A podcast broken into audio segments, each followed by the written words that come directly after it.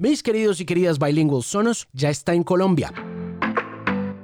Es el sistema de sonido más cool del planeta y llega para que usted se olvide de parlantes Bluetooth que se desconectan o que no se conectan del todo o que interrumpen su música cuando entra una llamada telefónica. Construya a su medida sus sonos, descargue la app y conéctela a su servicio de streaming favorito para que se prepare para una experiencia digital de sonido muy importante. Yo creo que la más importante del siglo XXI y yo creo que la más importante de su vida también. Conozca más en sonos.com y antójese de un Sonos ya. Alejandro Marín analiza el estado de la música, la tecnología, la radio y la vida en la era de la Internet. Este es el Bilingual Podcast. Queridos y queridas Bilinguals, un saludo muy especial y bienvenidos y bienvenidas al episodio número 199 de este Bilingual Podcast con su servidor Alejandro Marín. Hoy Siggy Marley, que está estrenando un nuevo álbum hecho durante la pandemia, pero antes, luego de un par de semanas de receso y de una pregunta que hice en Twitter, comentándole a los demás usuarios que también son fanáticos del podcast que si querían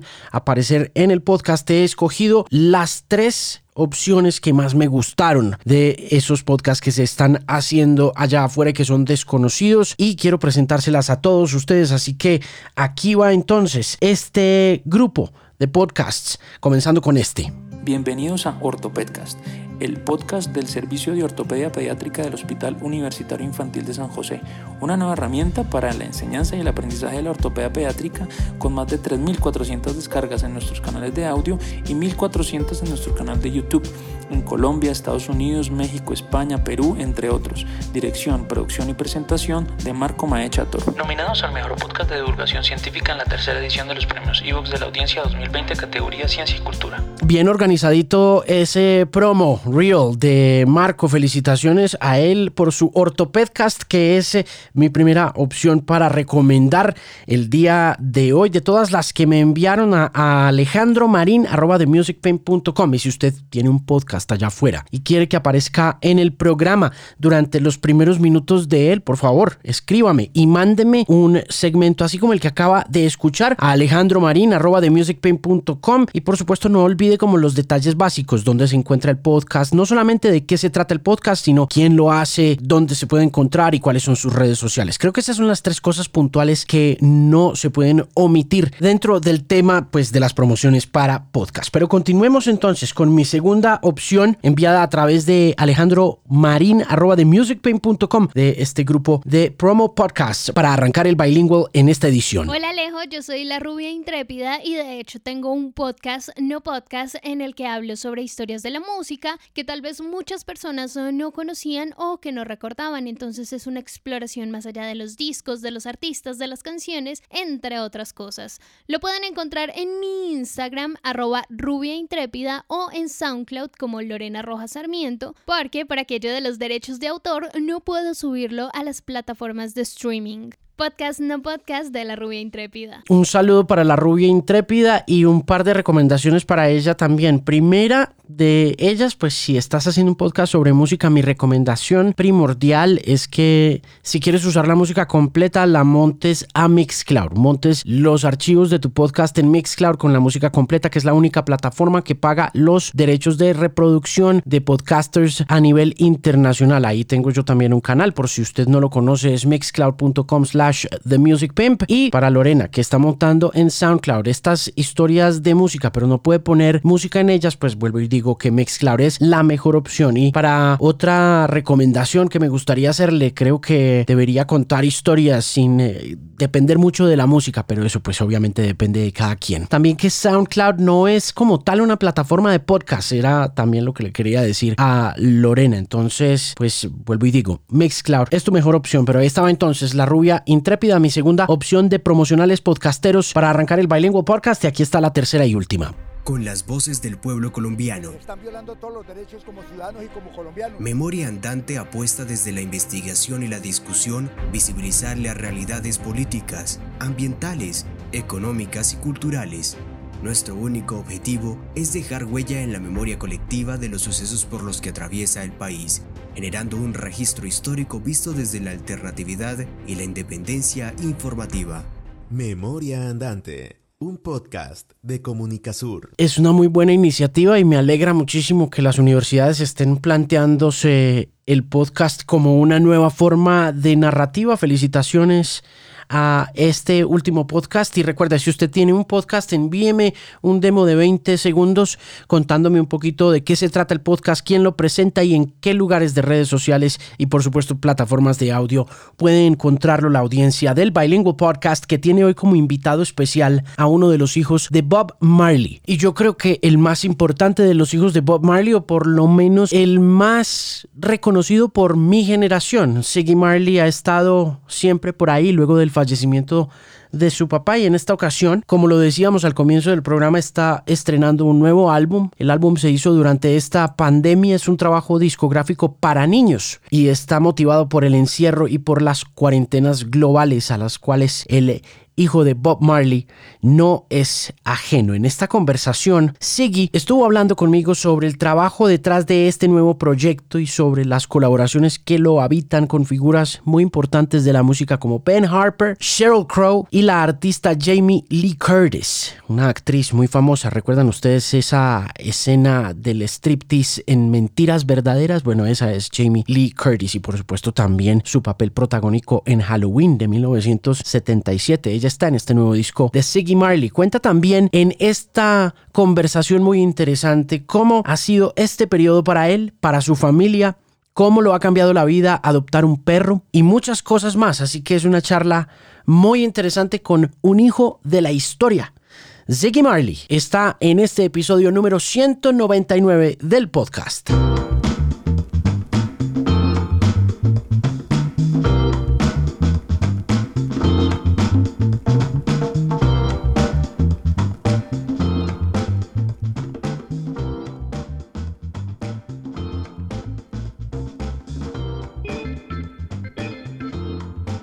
How you doing, sir? So great to meet you. Yeah, man, nice to meet you. How are you doing? How's everything going? How you holding up? Holding up good. We'll give thanks and everything all right so far. All right, cool. That that studio in the back is that your studio? Yeah, home, at home, man.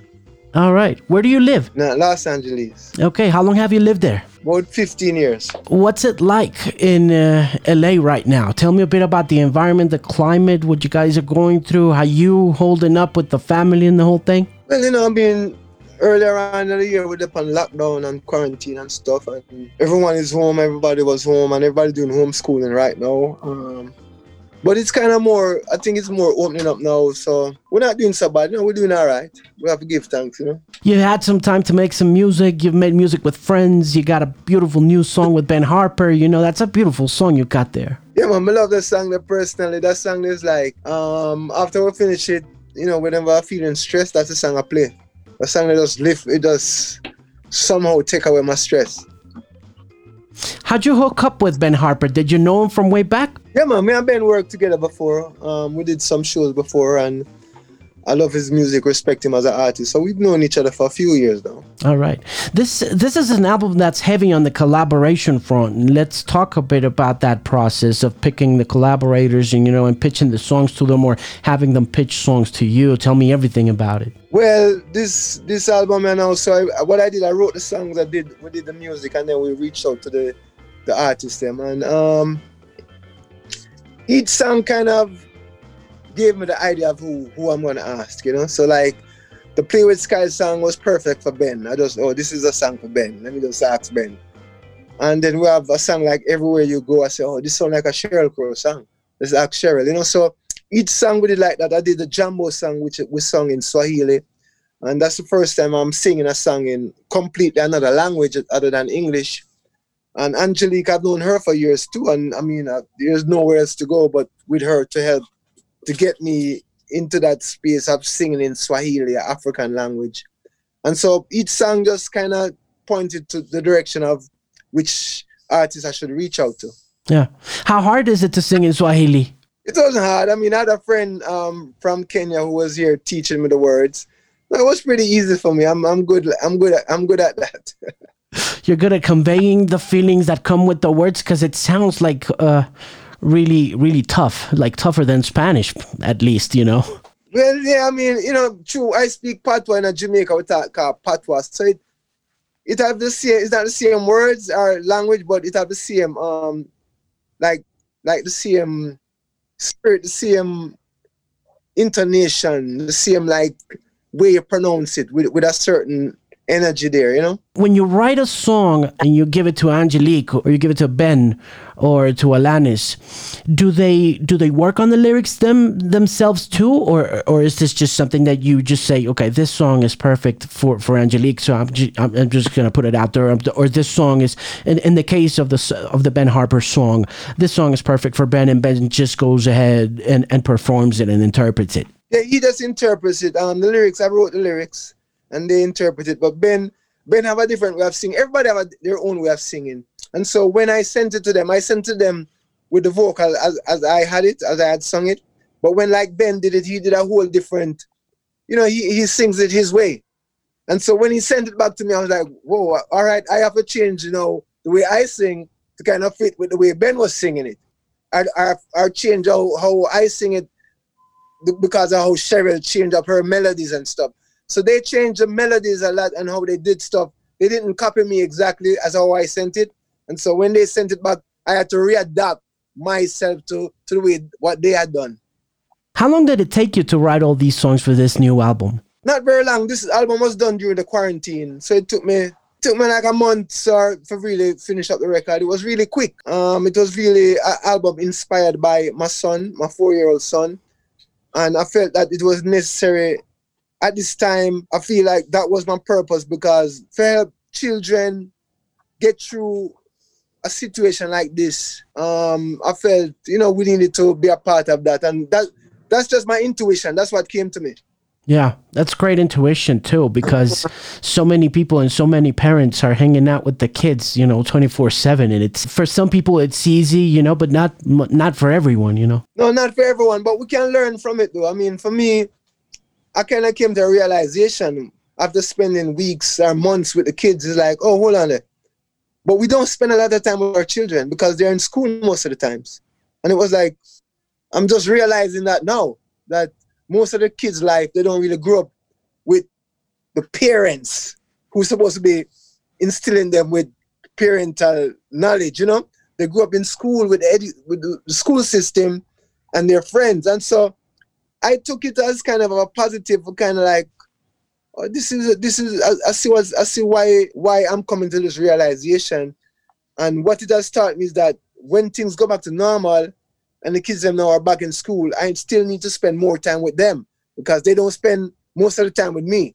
And so, how do we teach our children when they're not with us most of the times? You know. Yeah, and you know what's interesting about this whole idea and this whole new beautiful concept of the album being inspired by the four year old is that you get to know them in a way that you wouldn't have gotten to know them had you not been locked up, you know, because it's like they're a whole different world. You would think that just because they share your genetic heritage or because they're a part of you, you know, uh, that uh, you that, that, you got it all figured out when it comes to kids. Right. But then you know, quarantine comes and you start seeing, oh my goodness, this is a whole different person. You know, that's true. I, I mean, and I don't know. I feel like this period of time, like with my, especially with my son, they got a lot of time to spend with their dad, and so I feel like they had they matured more, spending more time with me and learning from me, not by me like teaching, but just by being around me more. It it it they get to learn more about what it is to be a man or to be a responsible person. They just learn. They're learning more from from me instead of like from a teacher in school. And um, I think that was I think this was an important time in all of our lives for me and my children. It was a very important time. We remember it for that, you know. What have you learned from the kids over the course of the, uh, of these few months b- beyond you know putting all that learning into an inspiration for artistic purposes which again I commend you for in the uh-huh. sense that this will really uh, have us look into our relationships with our kids very much more deeply but you as a person as a human being as a man and as the son of a great man what have you learned well I think I mean I mean, I'm it teaching me more patience. I mean, I think that's that's what it is because when the kids are home, I mean, it's constant. They, you know, everybody is like, there's no break. everybody wants something every time. So it kind of, I think it teaches me to be calmer and to take breath to like just, all right, don't don't get too, you know, it's very, it's a lot. So it's teaching me to be more calm. I would say, it like after after after consciously all right, breathe and let's deal with the situation.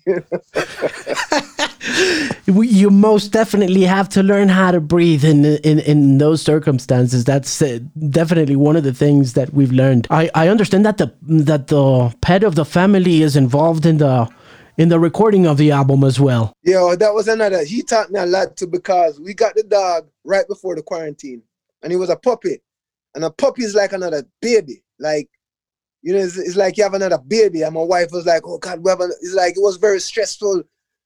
But again, it teaches you how to deal with situation and to overcome them. You know, and it's all about patience and breathing and having a having a, a mindset of all right, we're in this situation and we have to deal with the situation. We can't fight it, we can't be upset with it, we can't like, oh my God, we're in, we can't like put negativity all the time in our brains. So the dog kind of, I mean, this dog was stressful. It was, it was a thing. So I mean, we were, we were, you know, oh, let's give away the dog. No, let's not give out. No, it's too much. It's too much. Oh, so the dog was a big part of the growing process, and to to actually be with another creature, another um, living being that's not human, it really connect us more to to the whole universe, to the nature and to the spirituality. The animals are all a part of that and can teach us so much about that. To care for another creature that is not a human human being. It's such a a spiritual thing. And for trying to understand understand an animal. Because my kids never had a, a, a pet before. My wife didn't have pets. I grew up with dogs, but it's been a while since I've had a dog. And so there was, there was a, a lot of um, kind of observing and just understanding that this is another living being, you know, and how we, how we, how we communicate with, with that being. And so he was inspirational on the album too. I, I, wrote a song about him, you know. I I actually uh, got a dog before the quarantine as well, and uh, I got a dog before before I got into quarantine, and uh, I've learned so many things. You know what? I've learned so much about everything that's going on right now. And you would think that it's like a given. You would think that, you know, it, it's something that you take for granted. But I've learned so much about respect respect for, for animals, respect for the environment, respect for my family, respect for humankind in general. And, and, and the dog has, has taught me so much more about that. Yeah, man. I said, go, we all teach everyone we are connected so we, we learn from everyone. Even from the dog we can learn something. This is you and you have to have an open mind to be like that because if you kind of close your mind then um, it becomes even more the, the anxiety becomes more. So if you just free your mind and you know accept the learning and the teaching from all around us then it's much more easier to deal with situation. When you get together with jamie lee curtis does the friendship go way back? Jamie lee well yeah i mean she was on the last album. So and we um the thing with Jamie is that when my kids were babies, you know, I still have the youngest one is four, but many years ago she she wrote books, and so we used to read her books to the kids. Um, so I've known her as a as an actress, and I've known her as a writer. And so when we did that first Family Time album, I was like, "Yo, let's call Jamie and see if she would do um come read a story, read one of her books on, on the album." And I think um, was, she was so cool and happy to do it.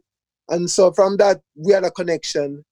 And then I think it was interesting to have not just music on the album, but like have a story being read on the album. Let's talk about the state of, of, of, reggae culture and black culture right now. What's your take on everything that's happened first? But let's start with the music first. Let's start with uh, how it's evolved and turned into a powerhouse of of massive hits. What's your take on what's gone on with the whole reggae revolution and the dancehall revolution? Well, I mean, every generation can put them own um, take on something that is traditional or something that is um, cultural.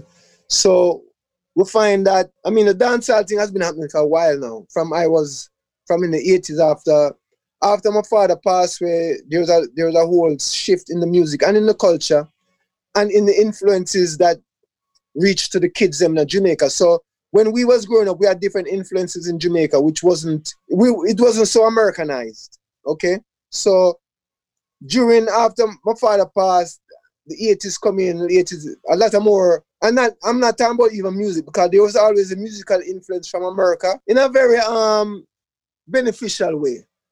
But after that, then it became the music that influencing the youths and the culture. It became more materialistic, more sexual, more violent. And I feel like there was a generation that didn't have that spiritual element to the music. And so we lost that, even though it was popular to the to the youths at the time, we still lost some of that spirituality in the music that made it a worldwide phenomenon in terms of influence, in terms of inspirational music that inspires positive changes in the world, not just entertainment. So we lost some of that. Um, but now we see it kind of shifting back with the next set of youths coming up now, um, which I would say is probably the third generation of reggae music. Because my, my father's generation was first, my generation is probably second. Oh, probably fourth. Then there was a generation after me, and then this is probably the fourth generation. I would, I would, I would char- characterize it that way. We see that the consciousness and the idea of the spiritualness coming back into the music more now. So um, I, I appreciate that. I, I appreciate that. And I think it's important that you go back to uh, other subjects, such as, you know, hanging out with the kids and hanging out with the family. I think that contributes to the spirituality. If uh, not, you know, it may not be seen as a commercial affair in all the sense, but I think it's so important that uh, you touch on other subjects from from from genres which are so rich in spirituality. And i think that you know beginning with family because because family enriches the spirit don't you think? Yeah i mean everyone everyone come from a family right? The whole always we have i mean all of come from somewhere and that's family but yeah i feel like it's important that our music not be um boxed into what we think it should be i think there should be more freedom in the music and so me doing a children's album because not many reggae artists do children's album. Not many are focus on that. So I think doing that kind of widens the reach and the scope of the understanding of the music and the power of music. And so I, I think it's very important that we um on different elements in our lives, um, not just social elements or not just material elements, but family elements, everything, just spreading it out more, you know, reaching out more. Sonos es el patrocinador oficial de este podcast. Mis queridos y queridas bilingües, cuando yo era niño soñaba con cosas que parecían imposibles y una de ellas era tener un equipo de sonido que sonara en todas las habitaciones de la casa sin necesidad de cables, sin ocupar mucho espacio y sobre todo embelleciendo con diseño y sonido todo mi entorno. Por eso, cuando descubrí Sonos, supe que podía cumplir todos esos sueños imposibles. Y ahora usted puede vivir esa experiencia Sonos también, porque Sonos está en Colombia. Así que construya su equipo de sonido ideal, conéctelo a su servicio de streaming y podcast favorito y disfrute como nunca una gran experiencia digital. Sonos está ya en el país y está en el Bilingual Podcast. When it comes to, let, let's talk about recovering your masters. I understand that you recovered your masters after a while, after after a while of not having them or not owning them, right? Yeah, I mean, yeah, that that is something that we learned from our parents. You know, growing up with my mother and father, they started out as an independent people selling records, you know, on their heads with bicycles. Um, my father, my father was a businessman. A lot of people don't know that he was a businessman too. Um, he started his own record label, his own manufacturing of records, his own printing his own T-shirts back in those days, um, opening his own record shop. So he was an entrepreneur as well as a musician who wanted to control what he did instead of give it to. Um, at the time, it was like the companies that would steal from the artists, or, or, or would or would take the, the the lion's share of the profits from the music and give the artists just a minimum and so that spirit of independence was was um was instilled in me from a very young age. So when i got the chance to um be independent i really jumped at that chance. So instead of taking money from a from a company i said i don't want your money. Give me my music. Yeah and i will own my music. You know what i say so that spirit is a very a very freeing spirit. I mean, even if the success wasn't there, at least I had my freedom. At least I felt um I felt a sense of pride and independence in what where I stand as a as a as an individual, you know? How hard was it to become independent after everything that you've told me and you, the, the, heritage of your father being a, the the true independent by nature? How hard it, was it for you, even even if you knew from the very beginning that your parents were entrepreneurs? Well, I mean, it took some time um, because I wish I had started out independent, but I didn't, right? So it took some time, but I think I was in a privileged position anyway, um, because we learned from we, we had learned. I had learned from my father's situation with like his publishing being owned by somebody else and are partly owned by somebody else, and you know, I I, I watch, I learn a lot. I really am a I am a, a student in this life, and I observe and learn from everything that happens around me.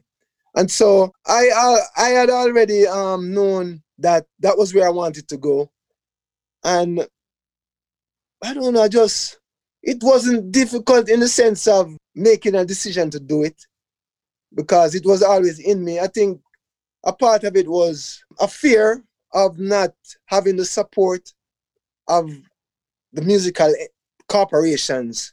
Uh, what would happen? How would I? How would it work? How, you know, how with the music? I think there was a fear there, but you know, I was locked. I was lost in the music, and I was. Just, I just wanted to make music, so I never really, it didn't really sit on my mind that much. It was very easy for me to do it. When you write songs nowadays, and I, I am going back to the question of writing the songs and putting them out there for for for Alanis and for Sheryl Crow to sing and for Ben Harper to sing, uh, amongst other artists.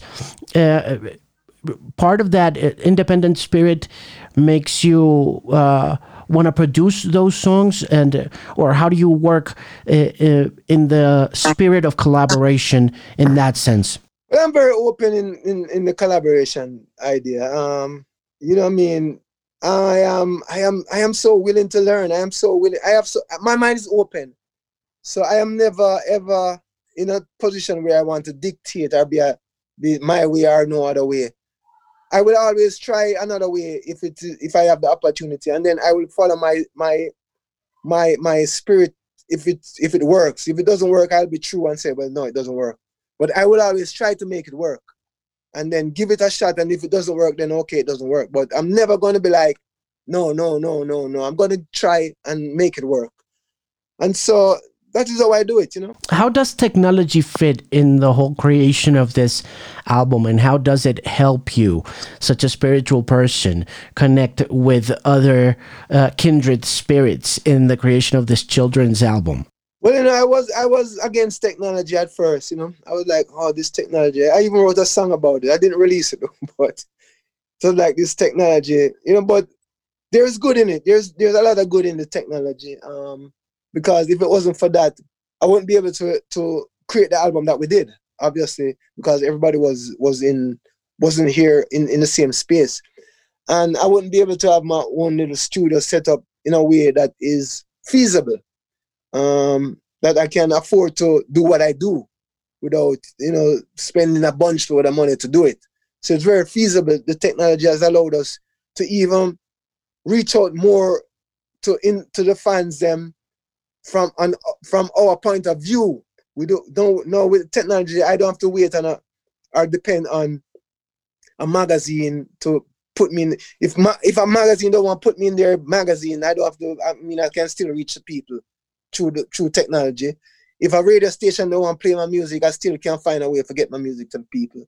So technology has really helped us to be independent even more, you know, uh, and to give us the opportunity to I do things that we couldn't have done without it, you know. What do you say to your kids about technology nowadays, understanding that they have that it has been beneficial for your creative process, and that even though you are not entirely uh, for it, but also not entirely against it, you kind of know what the dangers are. What what advice do you give to your kids? Well, I mean, these kids nowadays, they're they are so boy. I mean, technology for them is a two edged sword really, because sometimes they get too lost in it, and I have to take it away. And they don't.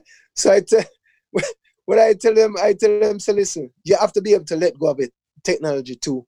You have to be able to not have it and still be happy and still live your life. Don't do not do not depend on it for, you know, for I mean, sometimes them get habitual and get, I mean, you can get addicted to it. You know what I'm saying? You can addicted to the Instagram, the TikTok, and it's like it's almost like a a, a, a, a, thing that you need, and if you don't have it, you, you, you, you're anxious. So I take it away from them um, a lot of times, and I, I try to explain to them, you must be okay with not having this. You must be all right with it. And so that's how I deal with them, you know? Let's talk about mental health a little bit because uh, you you look and sound like a very mindful person and it's not easy to achieve you know, achieving mindfulness in this crazy world that we're living in is hard. And and you know, that comes with, you know, being being being uh, confident in in in who you are and you just mentioned anxiety, which I think is also kind of like a key part of creative processes, no matter where they are, whether they're in music or art or sculpture, there's always a little bit of fear. Did you feel any of that? Did you feel anxious at creating these songs? That, you know, maybe not uh, not get, getting getting rejected by someone or, or, or something? Um, you know, I've been through a lot, right? In my personal space and I've learned to deal with my own mental state.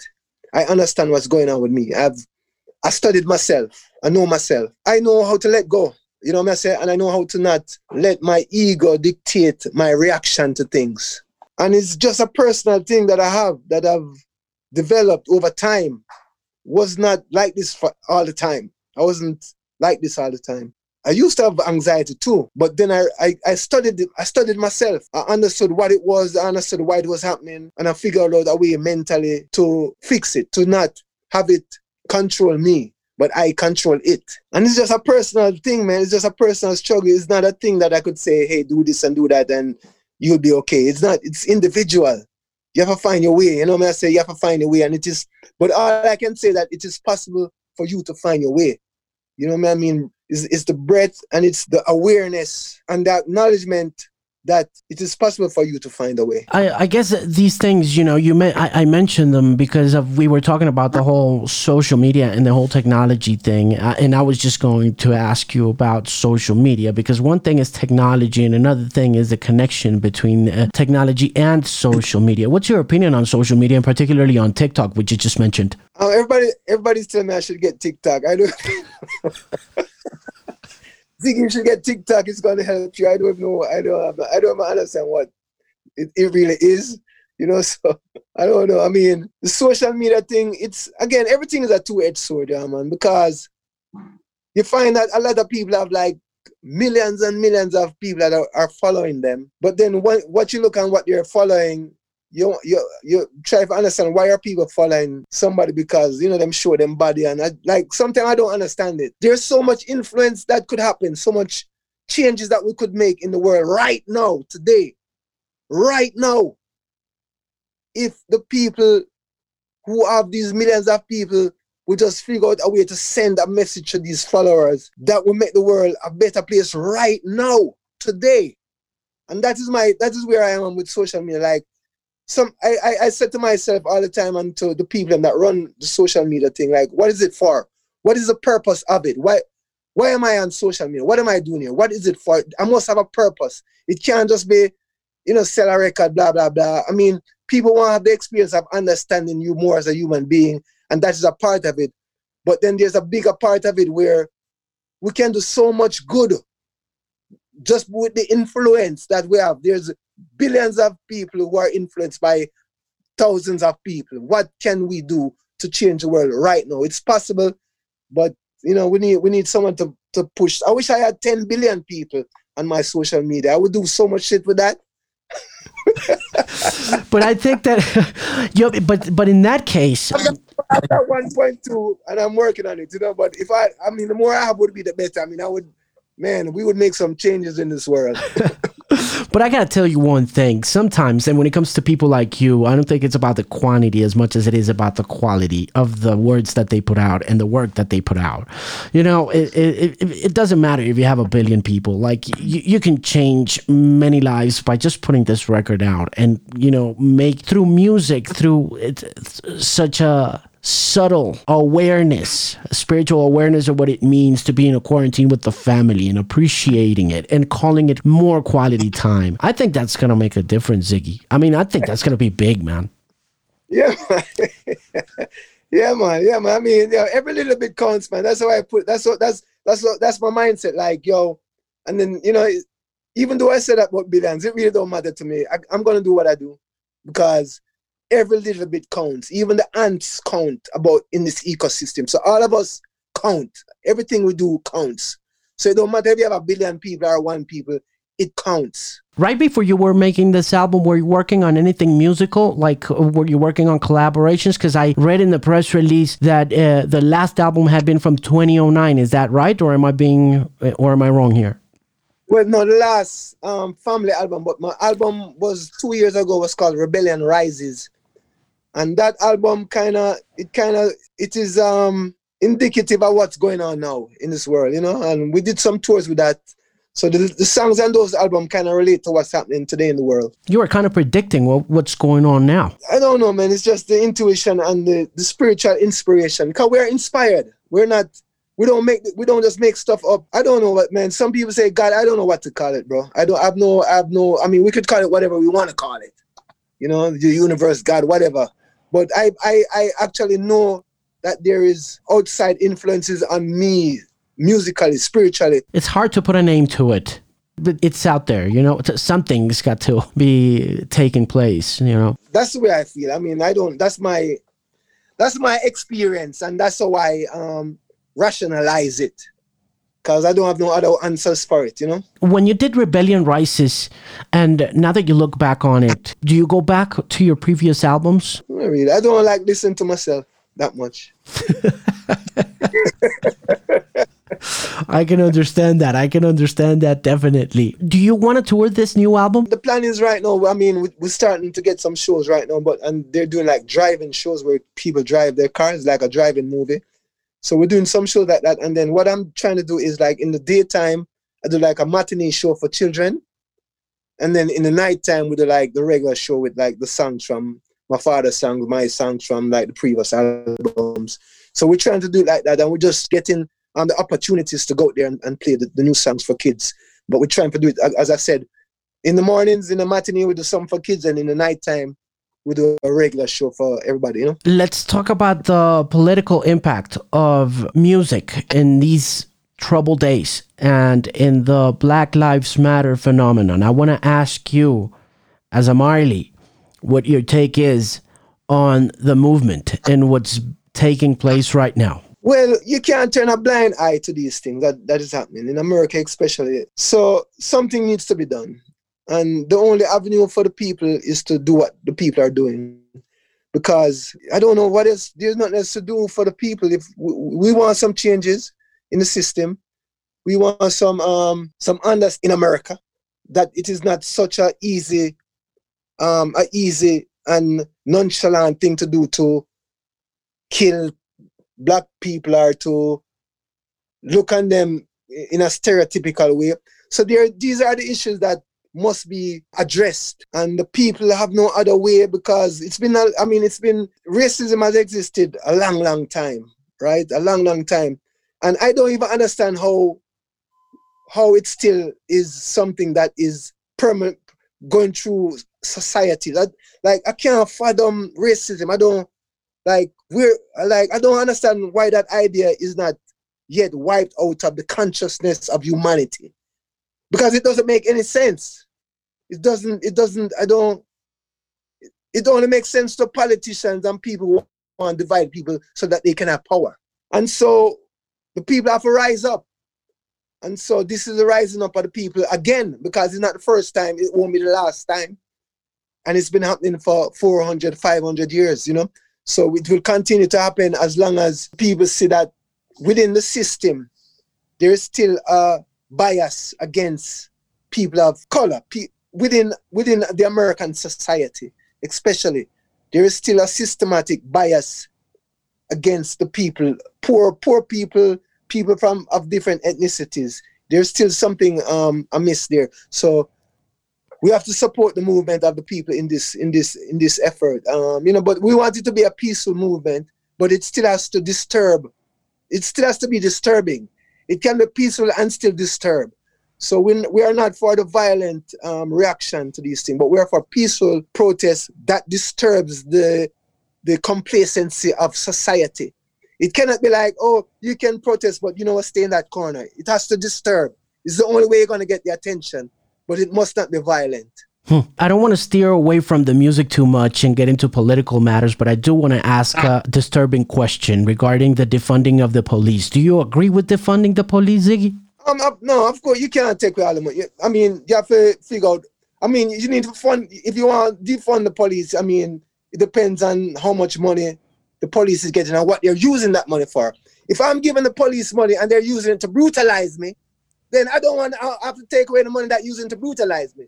If you're taking the money to build, put on more weapons and to buy tanks to run over the people, then let's take away that money. But if you're using that money to say develop better training methods that can help you, the police officer, better communicate with the communicate with the community and to have a better relationship with the community, then here's the money. You understand me? So it's not black and white. It's not like defund or not. It's like I will fund you if you're using the money for a positive purpose that will help the whole society become more unified and better understanding of each other. I will give you all the money you need. But if that money is going to be used in a way to elevate the oppression of the people, then come on, man. You know what I'm saying? So there is nuances to it. There's nuances to it that we have to look into. To defund the police is not a blanket idea that oh let's just take away all the money from the police and da, da, da. no there's good police there's bad police police do a service to the people hmm. but let's fund them in a way that the fund that they are getting is used to help the community also and not just to oppress and to brutalize the community. I hope uh, th- things turn out for the better in that sense, and we finally come to the realization that uh, many of those changes are very simple very easy, you know? Like, I don't know why common sense eludes us in these matters. You know, it's it's weird, but I really hope that that it that everything that is happening with Black Lives Matter turns out for the best and for the improvement of everyone, including, of course, the improvement of Black people in in the United States. And as you say, the the whole police debate, which I think is fascinating. But I also want to just pinpoint that it's very interesting to have you in this conversation because I feel the need to say that your father and yourself and, and some of your brothers have always turned out to be very sincere and honest musicians in the midst of very troubled times. And uh, they have somehow uh, become political figures of music movements. But I keep thinking that it's all about the spirituality that finally makes its way into political consciousness of all sorts, races, color creeds but i still you know i get I, guess my question is do you do you guys consider yourselves political because of the heritage and because of the strength and the power that your father's words instilled in generations and generations to come? No i mean we don't think about it like we think we're human beings who have a heart and have feelings and have emotion and have empathy towards other human beings. And if you if we feel a certain way we express that way in music. And sometimes that expression can be um, seen as political. Like if I care about poor people or I care about injustice, then it becomes political. But it's not coming from, oh, let me get political, let me be against this political person or political party. That's not what that's not where things come from. Things come from the care of humanity, the the the, the feeling we have towards each other. Um, so that's where everything come from. And it is driven by spirituality because the spirituality philosophy that we have is one of unity, is one of one love. And so if you have that philosophy, you're gonna care if someone is being brutalized. You're gonna care if someone is hungry and can't get food to eat. You're gonna care if someone is suffering. You're gonna care for the children. So that becomes political, but it isn't coming from a political point of view. Definitely. I've always felt that way. I've always thought that this is the way uh, things work in, in, when it comes to to songs and, and, and, albums such as Rebellion Rises, and it, it reminds me of that beautiful song by by Bob Marley that says uh, "Until the philosophy which holds one person superior and another inferior, you know, is finally uh, abandoned." Discredited. Well, yeah, we have to discredit that. That has to be abandoned. You know, that that's like, and I don't. It's like the leaders. We have a problem with leadership in this world. Like, why don't the lead? I mean, you're a leader. Lead the people to the right, to to to that. No, lead the people to the discrediting of racism, to the abandonment of the idea of one person is better than another person because of the color of their skin or because one rich or one poor. Like this is what leaders supposed to do but we don't have not, we have we have not those type of leaders in the world today. Do you think your kids are gonna grow up in a better world? Yeah, man. Yeah, man. Yeah, man. Much better. I mean, listen, things have gotten better, right? Because from where we're coming from to where we are today, we cannot say that things have not gotten better in society. Yes, it has, but there is still more to get better. We're not with like some people say, oh, you know, in America, no, racism done, racism done, you know, everything is okay. No, it's not okay. There's still more to be done.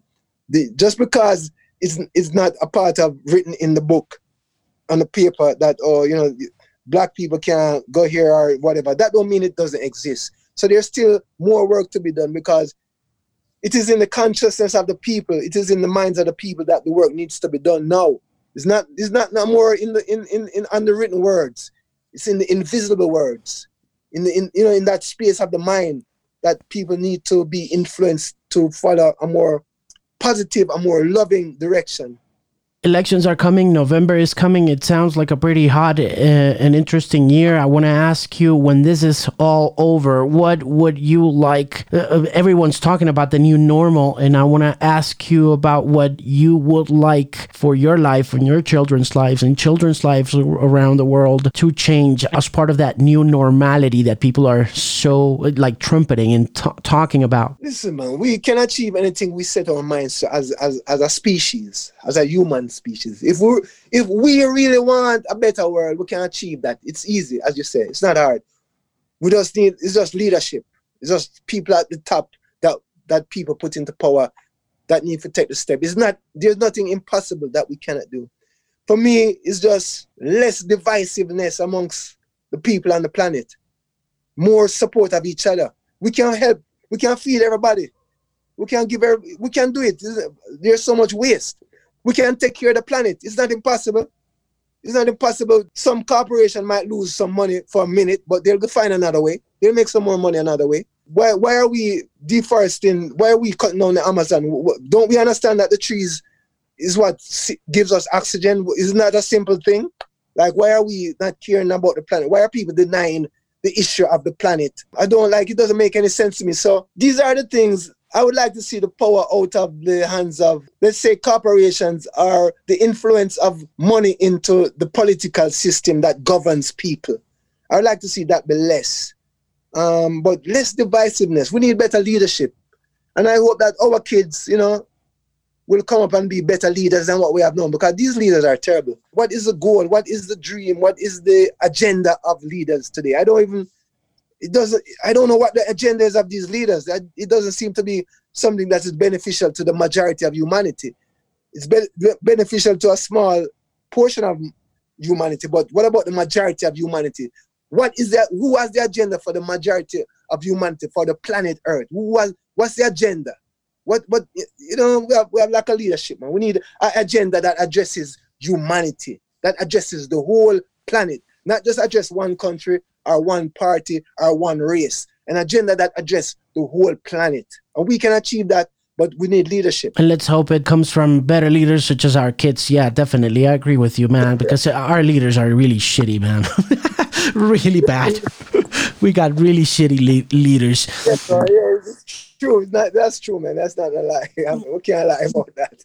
I look forward to to hearing the entire album. I think it's inspiring. I think it's beautiful. I think you are being, uh, you know, with the family, spending time with them. You know, getting to know your kids is just uh, part of the positive things that are coming out of this year, of this strange pandemic year. And uh, it's been great talking to you and having the chance and the privilege to do so. Please take care of your children, your kids. Uh, send them my regards. And once again, many thanks for accepting this interview. It's been great.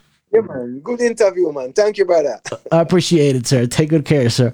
Goodbye. All right, take care. Sonos es el patrocinador oficial de este podcast. Pero más que un patrocinador, es mi equipo de sonido personal hace unos buenos años ya. Y ahora llega a Colombia para convertirse en su sistema de sonido, con la más alta fidelidad, conectividad y elegancia que uno siempre ha soñado tener en un equipo de sonido.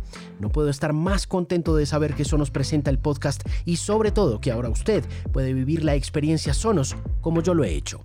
Conozca más sobre Sonos en sonos.com.